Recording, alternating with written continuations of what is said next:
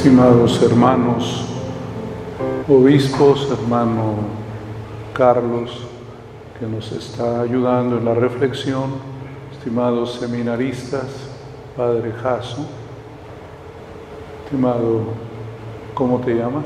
Francisco. Francisco, que nos hace el favor de acompañarnos aquí con el canto.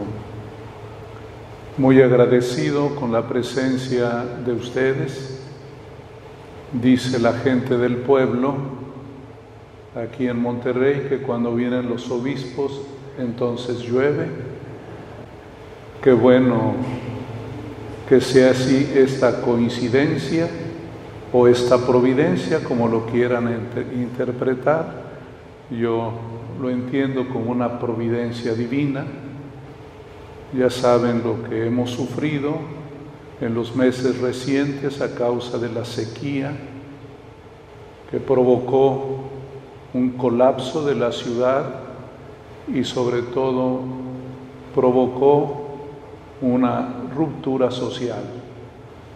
Gracias a Dios, a la oración del pueblo, porque hemos estado en oración todos estos días pidiendo lluvia bondadosa para nuestros campos y para nuestras ciudades, Dios está ayudándonos, sabiendo que no lo merecemos, que somos responsables de esta crisis climática del mundo y también de aquí de nuestro entorno. Pero siempre Dios va más allá de lo que nosotros podemos corresponder. Gracias por su presencia, que tiene que ser una presencia orante que pidan por nosotros aquí en Monterrey. El Papa Francisco, en su reciente visita a Canadá, dialogando con los jesuitas y reflexionando sobre la crisis eclesial que vivieron a causa del escándalo del tratamiento educativo en las residencias católicas durante el siglo pasado y antepasado, el Papa les decía que la respuesta oportuna de los obispos fue positiva gracias a la unidad del episcopado. Cuando los obispos están unidos, pueden discernir, pueden oír humildemente al pueblo, pueden aceptar también los errores cometidos y poder hacer un camino de sanación. Exactamente lo que oímos en la primera lectura del apóstol San Pablo. Siempre hay dificultades serias que simbran a la comunidad cristiana, que dejan muchos cuestionamientos y que hay un criterio para poder responder a una crisis. Y el criterio para nosotros es la Pascua, la Pascua de Jesucristo.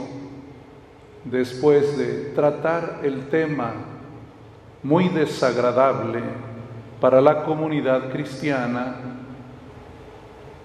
Pablo les dice, celebremos la Pascua la Pascua de Jesucristo. Es decir, hay que pasar por la experiencia de muerte para tener la experiencia de vida. Y hagámoslo con sinceridad y con la verdad,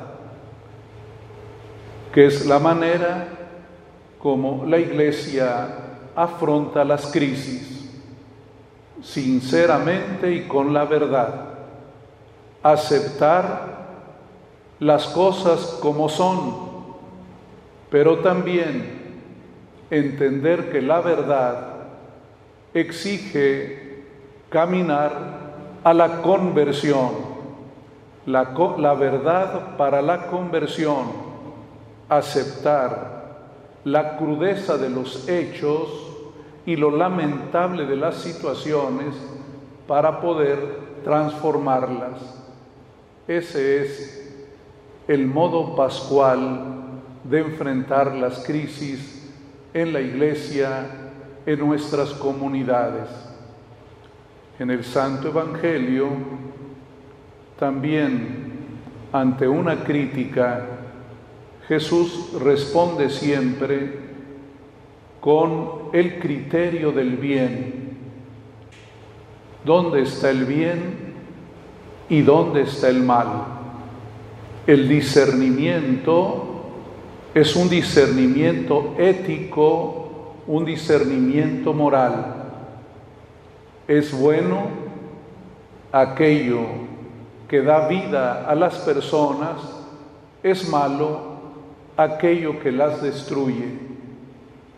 Y curar a un hombre que tiene la mano tiesa es un bien.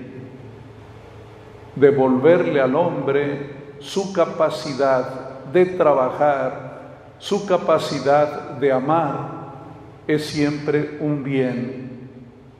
Y la iglesia, siguiendo siempre a Jesús, se preocupa por cada ser humano, por su bien, por su desarrollo integral, para que pueda realizar plenamente su vocación y su misión.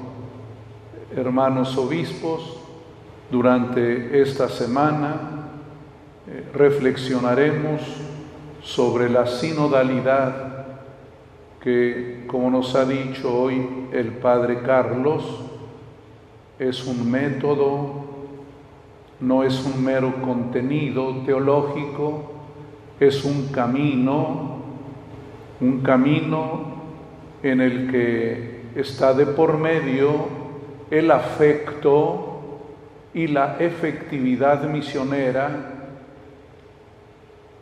Creo que como obispos, caminando con el pueblo, queriendo al pueblo, amando a Cristo, queriendo a la iglesia, queriendo a la Virgen María, este afecto este amor eclesial, este amor al mundo y a cada persona nos permitirá eh, hacer que la misión de nuestra iglesia sea efectiva, es decir, sea salvífica, sea para el bien y para el desarrollo integral de cada persona. Que Dios nos bendiga y gracias por estar aquí en nuestra iglesia de Monterrey.